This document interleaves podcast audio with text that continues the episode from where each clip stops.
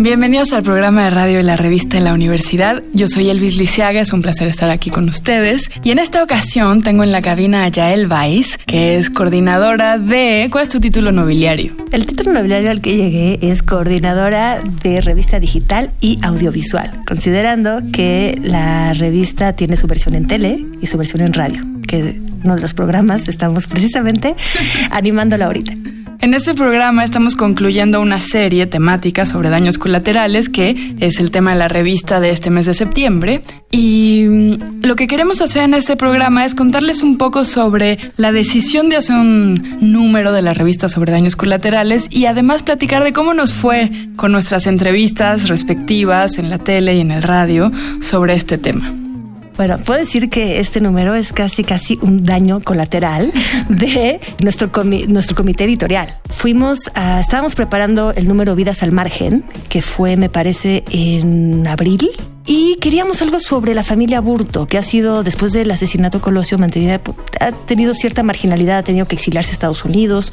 Y uno de nuestros consejeros nos dijo, pero eso es más como un daño colateral, ¿no? De ciertas reacciones políticas. Y entonces se nos quedó lo de, claro, hagamos un número sobre daño colateral. Y al calor de esa plática se nos ocurrieron mil cosas que olvidamos desde entonces hasta ahorita, que nos encontramos con el famoso número preparado y anunciado de daños colaterales. Entonces tuvimos que hacer un poco reversa, marcha atrás, ver otra vez las cosas con calma y darnos cuenta que daños colaterales era un término militar era un término que usaron o que inauguraron los presidentes de algunos presidentes de Estados Unidos para hablar de las muertes civiles involuntarias que suceden cuando hay un bombardeo o cuando hay un ataque de guerra. Es decir, es una manera de quitarle la etiqueta crimen de guerra según nosotros, obviamente, y no ponerle algo así como un daño colateral inevitable y minimizarlo de alguna manera. Entonces, esta es la perspectiva que tomamos, como estas, estos pequeños como daños que se minimizan llamando los daños colaterales, pero que en realidad pueden llegar a ser crímenes con consecuencias muy largas, con consecuencias muy grandes, pueden llegar a ser incluso catastróficos.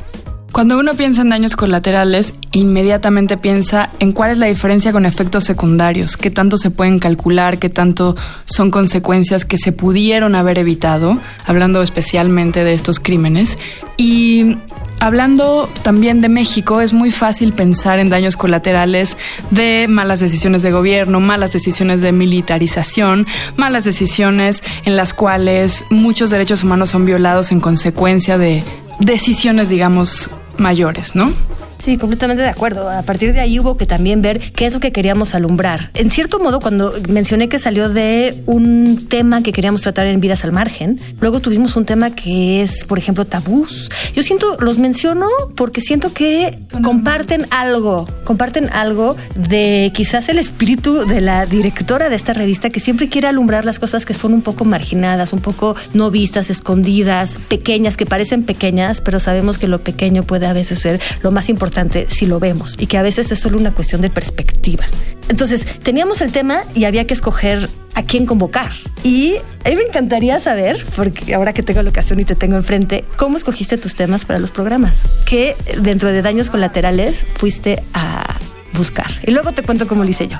Pues traté de pensar en daños colaterales que fueran mucho más inmediatos en la vida cotidiana. Entonces pensaba en tecnología, pensaba en pastillas, pensaba en daños colaterales de esta época tan presionados que estamos por ser productivos y también pensaba en muchos otros programas, por ejemplo, cuando hablamos del tabú en ese mes que hicimos una entrevista sobre la felicidad, ¿no? ¿Cuáles son los daños colaterales de tener que ser felices? ¿Cuáles son las consecuencias? Tal vez hay por ahí un consumo desmedido de antidepresivos, ¿cuáles son los daños colaterales de ese consumo desmedido de pastillas, de químicos, etcétera. Entonces, pensando en cosas mucho más inmediatas, se me ocurrió hacer un programa sobre palabras en desuso. ¿Cuáles son los daños colaterales de que la lengua sea un ente vivo? Y luego también pensé que cuando hemos hablado con científicos o divulgadores de la ciencia en este programa, nos va muy bien, es muy interesante cómo hay algunas personas que tienen el don de hablar de lo complicado en términos muy sencillos y por eso hice dos entrevistas sobre ciencia. Una, los daños colaterales de la evolución, que me pareció interesantísimo porque para nada se me hubiera ocurrido que era un tema que se sigue estudiando. Por ejemplo, que los partos sean tan dolorosos es una consecuencia, que la cabeza sea tan pesada y tan grande y los partos sean tan dolorosos, pero además si una cabeza es más grande es más inteligente, ¿no? Hay un ciclo ahí muy viciado de, de, la evolución y también hablamos sobre las consecuencias o los daños colaterales sobre el movimiento antivacunas, que es un movimiento muy importante en Estados Unidos, que empezó en, en Inglaterra y que está resucitando enfermedades como el sarampión. Sin ir muy lejos, en México eso ya sucede, en Venezuela también ya sucede y que ahora con los flujos migratorios pues está poniendo en peligro a la población mundial. Qué chistoso que asociemos me pasó un poco parecido, que asociemos tanto eh, los daños colaterales con la ciencia, como después de la militarización, como todas las consecuencias que han tenido los organismos genéticamente modificados, todo lo que ha tenido los avances en farmacéutica, incluyendo vacunas, todo, todo ese tipo de, de, cosas que nacen del conocimiento y de la evolución, que fue de hecho uno de tus temas en varias acepciones. Fíjate que mencionando lo de lingüística, me acordé que tenemos de hecho un artículo sobre lingüística. Daños colaterales fue declarada la palabra del año por allá en los noventas en Alemania. Obviamente van a decir palabra del año, ¿de qué me están hablando? Son dos palabras, daños colaterales. Entonces ahí ¿no? sale como el contraste entre las lenguas, porque en alemán es un, que es esta lengua maravillosamente aglutinante, es una sola palabra, es un solo concepto. Y de aquí, de esto, lo menciono porque todo es cuestión de perspectiva. Creo que lo que más me abrió, nos abrió a los que estamos haciendo esta revista, este tema, es que todo es de, depende de dónde te pongas. Los daños colaterales pueden ser chiquitos. Por ejemplo, la gentrificación. Para algunos, para los que quieren desarrollar centros de ciudad bonitos, circulables, ¿no? con calles peatonales, como lo que pasó en el centro histórico, la gentrificación es algo muy bueno. Es renovación, es mejoramiento, abrir nuevos negocios, ¿no? reactivar la economía, hacer que la gente pueda circular en esos espacios. Pero para muchísimos arquitectos y muchísimos movimientos sociales es algo profundamente negativo. De hecho, la palabra gentrificación es negativa porque hay un desplazamiento poblacional, porque se destruye toda la identidad de los barrios para meter el Starbucks que encuentras en Nueva York, en París en, e incluso en Ulaanbaatar. Y lo mismo con todo. Yo siento que todo tiene una parte buena y una parte mala. Los organismos genéticamente modificados vienen desde la revolución verde, se empezó a experimentar con esto. Esta revolución dio de comer a cantidad de países que tenían, vivían hambrunas. Ahora estamos viendo los efectos colaterales que pueden llegar a tener estos organismos, que es contaminar campos, hacer desaparecer ciertas semillas, que sean controlados por patentes. Lo mismo la depresión. La depresión, tenemos ahora pastillas que ayudan contra la depresión, es algo muy bueno, pero tiene sus, lo que dicen en inglés, los downsides, ¿no? Sus partes, ¿no? Y creo que en esto es como todo. Y para regresar a la ciencia, me hace pensar en la física. A toda creación, ¿no? A toda acción, una reacción. O a la química. Las cosas más básicas, ¿no? Tienes una reacción química, la más fuerte, una de las más fuertes es que el hidrógeno con el oxígeno da agua, H2O. Pero siempre hay una flechita en sentido contrario. Agua siempre se va a evaporar ¿no? Siempre va a regresar a hidrógeno y oxígeno en una mínima cantidad. Entonces, cada acción que hacemos tiene, tiene a fuerzas reacciones. Y lo más sorprendente fue descubrir la cadena de causas y consecuencias de cada acto que hacemos. Para mí una de las cosas más sorprendentes es darnos cuenta de algo que creo que habíamos olvidado, que es que no pensamos a largo plazo. ¿Cuántos de estos daños colaterales tienen que ver no con el problema, por ejemplo, no con la ciencia, sino con cómo se comunica la ciencia? Es decir, nuestro pensamiento a largo plazo no necesariamente está en la categoría a la cual pertenece el problema, como puede ser un movimiento antivacunas o la evolución, sino cómo la sociedad se plantea una cultura científica. Estoy totalmente de acuerdo, pero también pienso que ahora, o sea, lo principal, lo que nos hace tanto hablar de daños colaterales, es que sí se pueden prever un poquito porque la ciencia se ha acelerado. O sea, se han acelerado los procesos a un punto en que dentro de nuestra vida podemos ver ciertos daños colaterales de la introducción de un fármaco o la introducción de un organismo genéticamente modificado.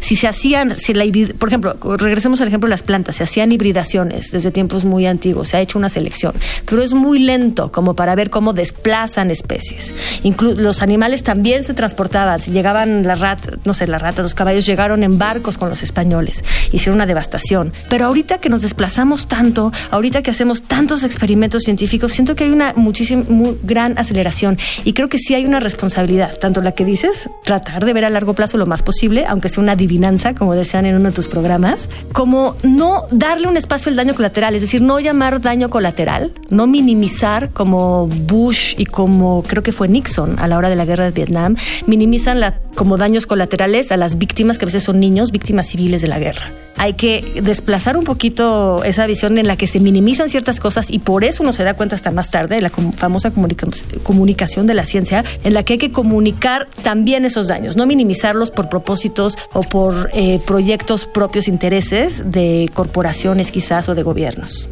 Sí, hay una cuestión también de semántica. ¿A qué le estamos llamando daño colateral y merece otro concepto? Ahora cuéntame un poquito antes de que se nos acabe el tiempo, ¿cuáles fueron tus invitados en el programa de televisión? Pues mira, tuvimos una estrella luminaria de las letras que fue Margot Glantz.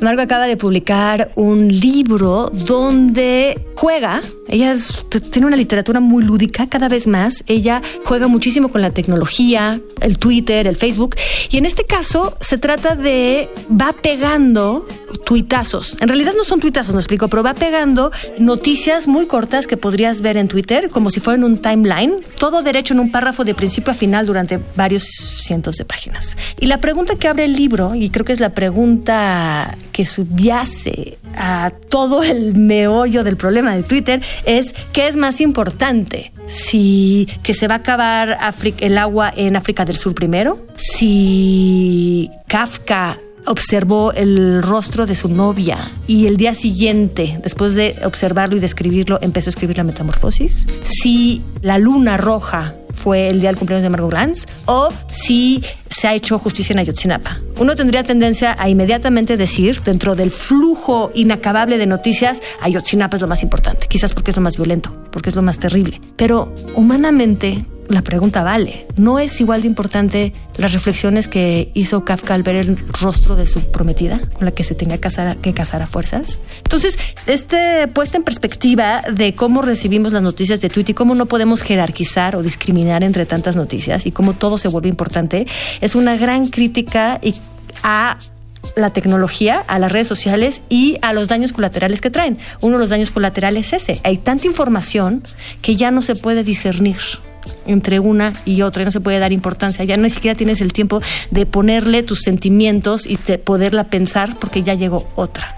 Y su texto, su libro se, se titula Y por todo mirar nada veía que es un verso de Sor Juana que explica muy bien el contenido creo que no, no sé si hay tiempo de contarte de más invitados, pero que se queden, nos quedamos con este, si no, que fue uno bueno, hay que decir cuándo sale este programa al aire. Sale todos los viernes en TV UNAM a las ocho y media de la noche. A las ocho y media de la noche es parte de la revista de la universidad, obviamente. Y bueno, pues terminamos este programa. Muchas gracias, Yael, por pasar por aquí. hombre, gracias, Elvis, por, por estar colaborando con la revista, ayudarnos a pensar desde tu perspectiva radiofónica y con los invitados que tú traes aquí en los mismos temas que nosotros lanzamos al aire, lanzamos al público también, a la audiencia, para que nos ayuden a reflexionar. Los reflexionamos desde dentro de la revista y tratamos de reflexionarlos con todos los que se unan a nosotros. Me parece que una buena consecuencia, si no es que daño colateral, de esta de esta publicación y de estos programas, ambos de tele y de radio, sería que uno terminara pensando en términos de daños colaterales la vida, que salga al mundo y piense cuáles son daños colaterales de qué problema, ¿no? Que se quede un poquito ese concepto, qué tan vago es en nuestro cerebro y qué tan poco le ponemos atención a nuestra vida cotidiana, porque estoy segura de que participamos mucho más de los daños colaterales de lo que estamos dispuestos a ponerle atención. y no estamos dispuestos a aceptar que tienen una magnitud un poco más grande que solamente la etiqueta daño colateral son, son consecuencias muchas veces muy grandes y no hay que minimizarlas. Bueno, pueden encontrar a Yael Weiss en Twitter como Yael guion bajo a guion bajo Weiss, mi apellido, Weiss. Yo soy Shubidubi en Twitter y quiero agradecer a Miguel Alvarado, nuestro productor, a Rafa Alvarado y a ustedes por escuchar este programa. Adiós. En el papel en la pantalla. En las ondas. y en la web. La revista de la universidad abre el diálogo. Radio UNAM. Experiencia sonora.